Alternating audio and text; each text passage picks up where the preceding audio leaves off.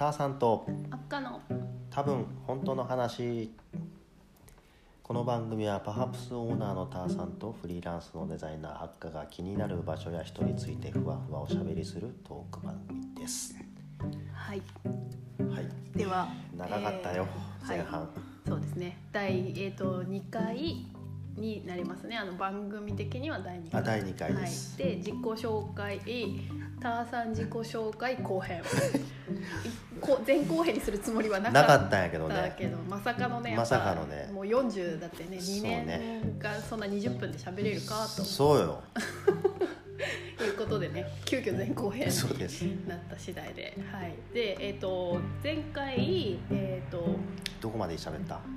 まあこう普通の学生時代を過ごしてで、えー大阪に行ってギャラリーで働いたりして作家活動もしてで、えーまたお金を貯めて出ていきたいなと思い思って佐賀に帰ってきて、一度ね、はい、で、えー、と佐賀で働いていてでデザイナーさん、えー武雄でやられてるデザイナーさんの話を聞いて佐賀が面白いなというところを思い始めうん。でさらにあの場所を借りないかというお話も来てはいっていうところここから始す。まる多分本当の話。そうね。はい。まあ本当か嘘か分かんないからね、うん。死ぬ時にしか分からない。そうですね。はい。はい、っていうところまで来たので、まあ、それをかそこからをちょっと聞後きたいなと。か、ではい。はい、じゃあ場所を借ります。ますんですね。借りるということになったんですね。そう、うん。でその作家としてアトリエとしてっうていう話だったけど、んうん大阪で見たそのちっちゃいギャラリーのことだったりうん。とかもあって、いやどうせ家賃とかも発生するし、うん。その家賃とか光熱費を返せるぐらい、そこでなんか利益をみたいなっていうのがあったんでここで、えー仕事を辞めてうん。ギャラリーをスタートするその決断ってでも結構すごいターニングポイントですよねかなり大きな。まあこれはねやっぱねあんま深く考えてない。あい今だというかう。うんあのなんとかなるやろうみみたいな感じでめっちゃビビるタイプなんかどどっち？ってなりますね。でこう大きいのかビビりなのか今の話聞いてるとどどっちなんみたいな感じになりますね。なんとかなるやろうっつって何の考えもなしにうん。やるとこまではやれるんよ。で実際やって「あやばいマジでやばい」みたいなんでビビるタイえちょっとちょっとあの先輩には言えない言葉が。え？プそうだよ。それはちょっとあれですね。やばい。あのそうね痛い。嘘嘘嘘みたいな。大丈夫って。だからもう大変でしたよ。いやいやでもそこがすごいのかもしれないですよね。その大阪でギャラリーで働いてた時ってはい。その設営とかをガンガンさせてもらっててでも本当に あのーキュレーターの人に「北島君それちょっと1ミリずらしてみて」とか言われるうんお本当1ミリとかですごい。位置を決めていくみたいなうん。シビアな現場でうん。めちゃくちゃ鍛えうんうんうんそのられてた。飾るスキルみたいな、だからそういうスキルがついてたからギャラリーもやれると思ってたけどあのギャラリーの回し方運営の方がもう全く分かんなくて。うん。ひたすら飾ることはそうそうできるけど学んできたけど、たくさんやったけど。うん。どうやって作家さん引っ張ってくるんかいなって。そして佐賀に作家さんがいるんかいなと。それ開けた後？はい。なんとかなるやろうで開けたから、そうか。ういやなんか最初にあの展示をされたじゃないですか、うんうんうんでその時私はあの遊びに行かせてもらってるんですけどまあすごい飾ってあって。ん、そうね。ね。それこそすごいな店、えっと、お店出す前に赤ちゃんとは出会っそうですね。出すちょっと前ぐらいに知り合ってますね。てそのギャラリーは自分たちで作ったのねスペース。壁立てたりとかおおその DIY っていそううそうかそうそう。居抜きで借りて、うんうんうんえっ、ともともと飲食店やった飲食店で壁真っ赤とかやったけん。うんええうん。そうだったでトイレの位置とかも全部変えたりあとか。トイトイレも作ったんですか？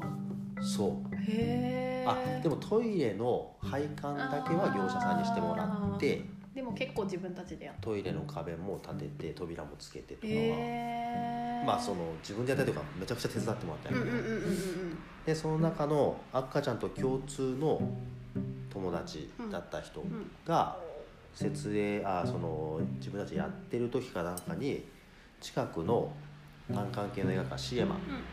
シエマさんで赤ちゃんっていう友達が展示をしてるそうでしたね。設営をしてる？うんうん。だったかな？そうですそうです、うん。参入してたところだったとそうそうそう思いますちょうどでちょっと行ってみよう。うんうんうんうんみたいなので連れて行ってもらったのね、うんそれが初めて赤ちゃんと出会ったのね。で初対面でもう飾るのを手伝ってもらった記憶が。うん、なんとなく俺も覚えてるけど。いやもうこう壁にかけるのをやってもらったんですよ、でそんなことしたんだろう。なんでなんでそんなことしたんだろう。とかうん親切なことして まあそれでギャラリーオープンするからっていう話を聞いて私はじゃあぜひオープンさせてもらいたいですって言って行ったんですけどね。それが、えーギャラリー運営人生のスタートです、でその後さっき言ったみたいにどうやって運営していくね、なんか華々しくオープンしたみたいにこう見えてましたけど。裏側では。もう どうしようどうしよう。みたいなでまあ知人を頼ってまあポツポツうんうん展示をしてもらったりとか、その展その領収書とかさそういうの書き方も知らんかったけどね。俺お客さんに「あのどこに何書いたらいいんですか?」みたいなさ「あじゃあほらここに名前書いて。ここにハンコ押すとよ」みたいな領収書の書き方をお客さんに教わるギャラリーオーナーみたいな、なかなかスリルある話ですねこれ。でえーそうそうそう。でまあちょこちょこやるんやけど全然毎月展示が入るとかでもないし売り上げも全然上がらないれまずいなと思って。うんどれぐらいでそう思ったんですか？結構 早かった。1年。うーん1年。半年。半年とかかあな半年ぐらいであやばい。みたいなうん。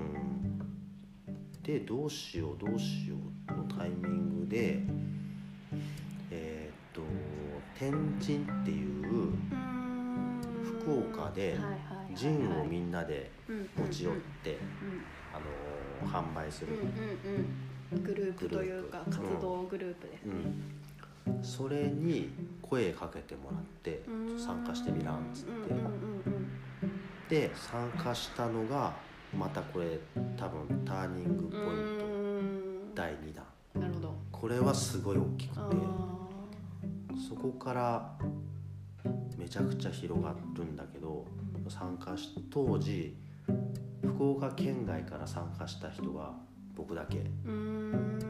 で福岡へのコンプレックスっていうのがめちゃくちゃあった。なんかああ佐賀ねみたいな、ー まあまあまあ佐賀の人はねうん。ありますよね。そう。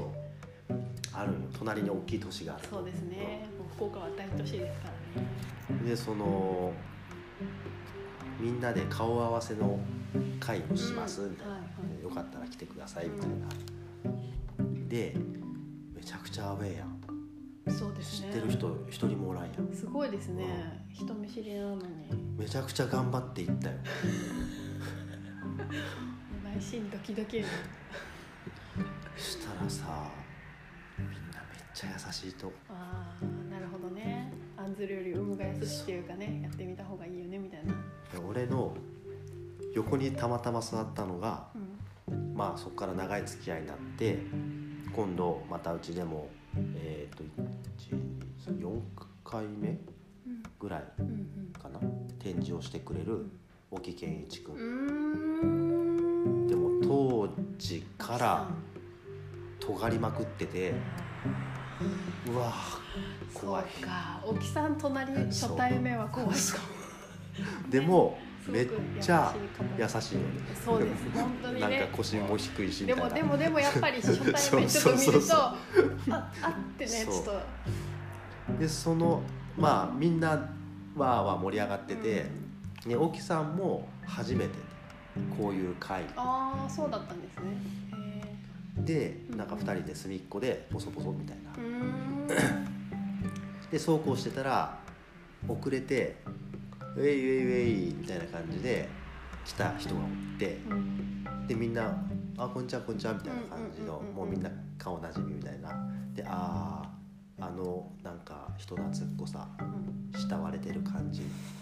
あークリエイター福岡クリエイター界隈のドンが来たみたいなふうに思ってたのが はい。今やねあの超人気のはい。カメラマン写真家西山勲さんまあねもう社交性のもうねもすごい素晴らしい方ですもんね本当にね。うでなんか知らんけどすぐ俺と沖さんを捕まえてなんか次の日のから始まるその次の日やったかな？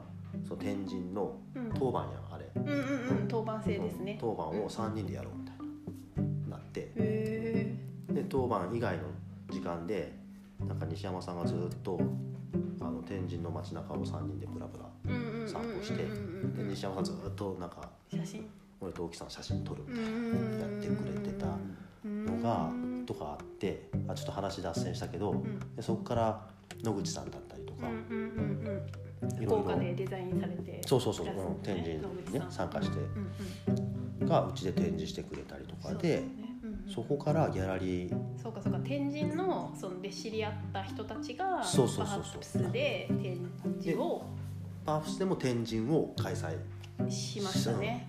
でそれも大きくって佐賀会場でやるんだからうん。佐賀の人にも出してほしいよねっていうのででも佐賀でジン俺もそれまでジンってあんまよう分かってなかったのに。うん。まあジンとはあれですよね。自分で作るそうそうそう。なんていうかフリーペーパーというかうん小冊子。小冊子本みたいな、で募集かけたらいたんよ結構佐賀でね。うんうんその時に出会ったのが松尾さんだったりとかさ。うん、松尾さんは佐賀でグラフィックデザイナーされててめちゃめちゃいいイラストが佐賀最ね高フェスのビジュアルとかをうんやってるす人ね。ごい素敵な先輩ですね、で松尾さんとかにも展示をしてもらったりとか。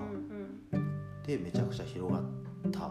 それはすごい良かっうんまあ、天神きっかけっていうのはかなりバハップスには大きい、たうん。がしかしよ。が しかし。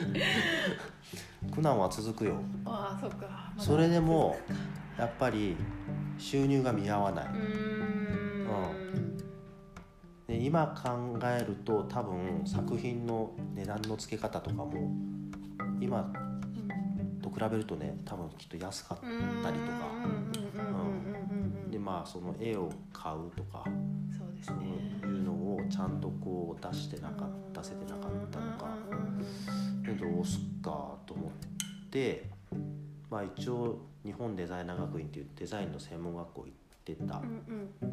うん。うん。デザインすっかみたいな。ああそっかそこまでそれまではデザイン業っあのデザイン業てあそのね大阪から佐賀に帰ってきた時に勤めてたところでちょこっとやってたよ。ちょこっとやってちょこっと。でも本当にちょこっと、うん、そこでまあ一回デザインやってて、うん。でギャギャラリースタートさせてからはまあギャラリー一本でやってたっていうか。そうそうデザインあんま好きじゃなかったよね。言っちゃった。そうなんようんうんうん。なんかその専門学校行ってる時もなんかあんま面白くないなっていうのも俺の勉強不足なだけで。あなんか最後のアウトプットがさ紙にプあの印刷なんかそのペラペラした感じがなんか楽しくなくってその絵を描く方が楽しいみたいな。さでもそれも結局さその紙だっていろろんな紙がたくさんあるし、うん、加工とかもねねインクの流行りますからね。うん。そういうのを勉強しなかっただけの話で。自分の 自分のせいだと。でそのまあうん。デザインもちょっとしていかんといかんかなって思ってたけど佐賀市内とか佐賀県内とかで入る余地がないというかどうやってデザインの仕事取ったらいいかようわからんみたいな。って思ってふむふむ。っうん。て思ってたらそのうちで展示するフライヤーなり DM のデザインはもちろん自分でやっててでそれを20枚ぐらいの束で知り合いのお店とかに置いてもらうんだけどそれがいつの間にか営業ツールにななるってほど。てであの北島君とこでやってる展示っていつも誰が作るよとあのチラシ。うーん。自分で作ってます。うんうんうんなんかちょっとお願いしてもいい？みたいな。そっからポツポツと。んデザインのお仕事が。増えてきて。うん。でどっかのタイミングでもう収入がデザインとギャラリーとうん。逆転してるんだけどど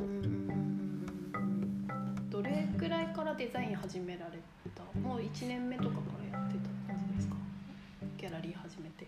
うーん。一番最初はその場所借りて貸してくれたうんうんうんあの23ビルのオーナー。うんさんから依頼。うん、その本当それこそ名刺、うんうんうんうんうんとかそれが1年目に1年目だったかな、じゃあまあ割とちょっとは遅れたもののまあ割と早い段階でデザイン業もうんなんか始まっているんですだったかなまあお金稼がなきゃなみたいな、まあ、気持ちがスタートだったけれどみたいなそうそうそう。そうね。そうなんねそのデザインでいまいちピンとそこまでは来てなくてみたいな。うん。でなんかやり始めてから面白そうね。なんかその専門学校の時とか学生の時に身につけなきゃいけなかった知識とかを その不真面目。不その真面目な大人になってから必死に回収してるというか。だからまあそれはそれでもうずっと必死でう今でも必死なんやけど。だから俺デザインの仕事でいうと誰かの元についてみたいなことがない。コンプレックスもすごいある。あーなるほどなるだからそういうちょっと専門用語とかが出ると「ん?」みたいな。さほどなん「だあそうっすね」って言いながら調べてる。みたいいやでもまあ私も時々あるから、なそう。そういう感じ。ででまあはい。うんえーっとたまたま今の場所、えっ、と水がブルックリン、うん、ブルックリンの方ね、うん、借りる借りれる話があって、えー移転する。うん、7年前くらい、そうね。うんうんうん、なんか手狭だなって思ってた、いやうん狭かったね、うんうんうんうん狭かったしうーんその時は物販なかったもんね。そうですね。うん。ギャラリーだけ、うん。もうほんと小さい一つのスペースって感じでしたもんそうねねでまあ物販もゼロじゃなかったけどうん。本当にちょこっとうんみたいな。ちょちっちゃい棚にちょっと置いてるみたいな感じでね。っていうのもあっおで店もお店というかその物販常設というかもなんかやれたらいいなみたいなのもうん途中から思ってたってことですそうねあった。うんなのでえで移転してー移きて。転してで今は割とお店も広いしギャラリーも。そまあ広くはないですけどなんていうかでもまあ前に比べたらすごく広くなっている、ちょうどいいかな、うんうんうんうん。でもお店が1階と2階で分かれてるからさ。1階がお店2階がギャラリー、あの人手が足りないというかデザイン業をやるみたいなさ。お店番もしないといけないしデザイン業も。ちそうなんよ。ょっと人手不足を感じて。これさ誰かと昨日話しなんかすごくない？いやいやいやすごい。いや 私結構前からそんな無理無理じゃないですかって言ってる、そうよ。うん、れも大変な仕事ギャラリーも、まあ、企画があって展示かしてショップもね物販ちゃんとこう棚に並べて在庫見てデザイン業は打ち合わせに行ってみたいな。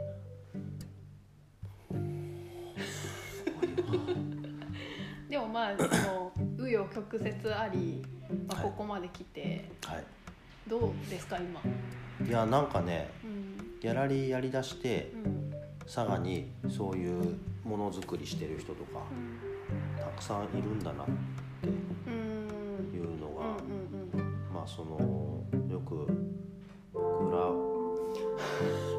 れはこれは5時のはい、サイレンやけんね。これも楽しみましあょちょっと待って5時のサイレンとか言っちゃダメやん。いや言っていいの？う言っていいんじゃないですか。そうですか。別にね5時に収録してる。これ佐賀のね住んでる生放送の体で喋ってるわけじゃないもんね。そうですそうです。しかもここは近いからそのあのサイレンの中のスピーカー、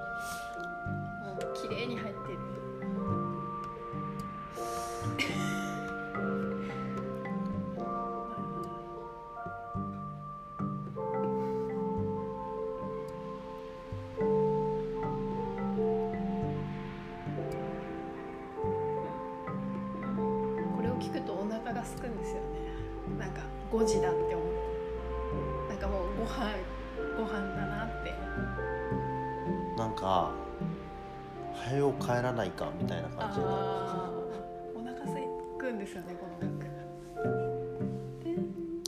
はいはい、はい。お送りしましたはいでえーっと何やったっけ？えっ、とそう今どうかっていう感じで、ねそう大変で。えそうそうそう。地元にそういう作家さんがいることとか知れたうんうん。みたいなことだったりとかなんかそういうのをあの佐賀の人たちであんまなかなかこそうですね。ねうんうんうんうんうん。地下に潜ってそうですね。モグラ的な人が多い。する感じじゃないですよね、黙々とねうん。内々にね 熱い情熱をねこうそうね。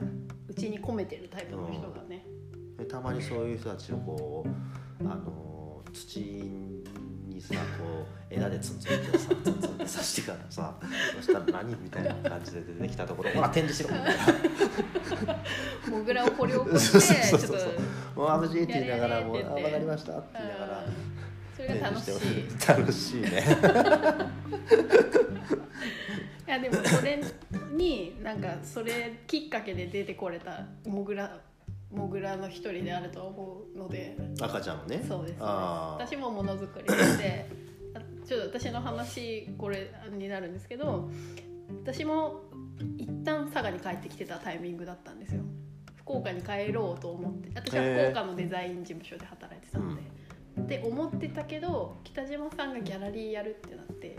それもちょっとなんか言おうかなって思った一つのき大きなきっかけになった、はあら。い、いやもう本当にもうね。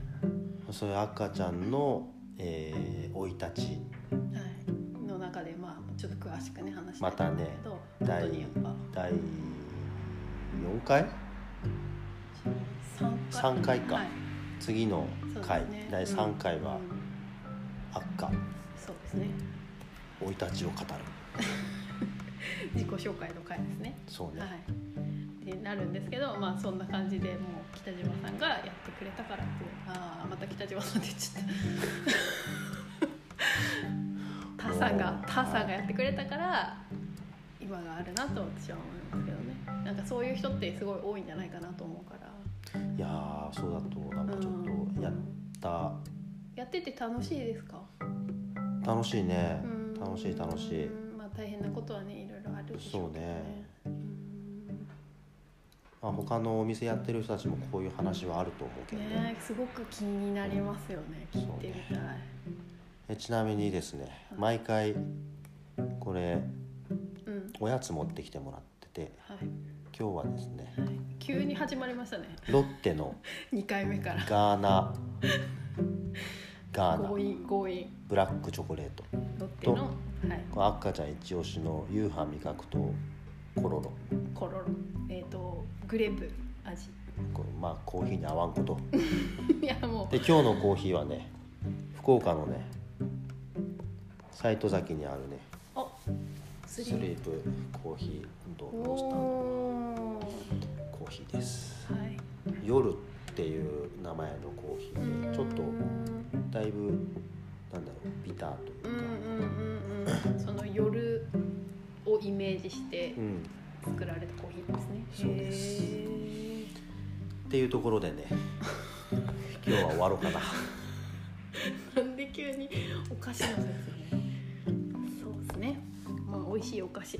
コロロはコーヒー合わないけど美味しい。でも北田さんはいまいちでしたね。ちょっと、うん、もう一回食べてみるわ後で私はすごい推しなんですけどね。もうマジグミ界のこう新星って感じがして夕飯味覚とやりよったってちょっとテンション上がってたんですけどなんかいまいちだったからちょっとあれ？と思ってちょっとプレゼン失敗したなと思ってるところですけどまあまあまあそんな感じでね。次、はい。えっと僕がなんかおやつ用意します。よあわかりました。楽しみにしてます。はい。ろしくお願いします、はい、というところで、はい。さんと赤が。お届けしましたまた。また次回。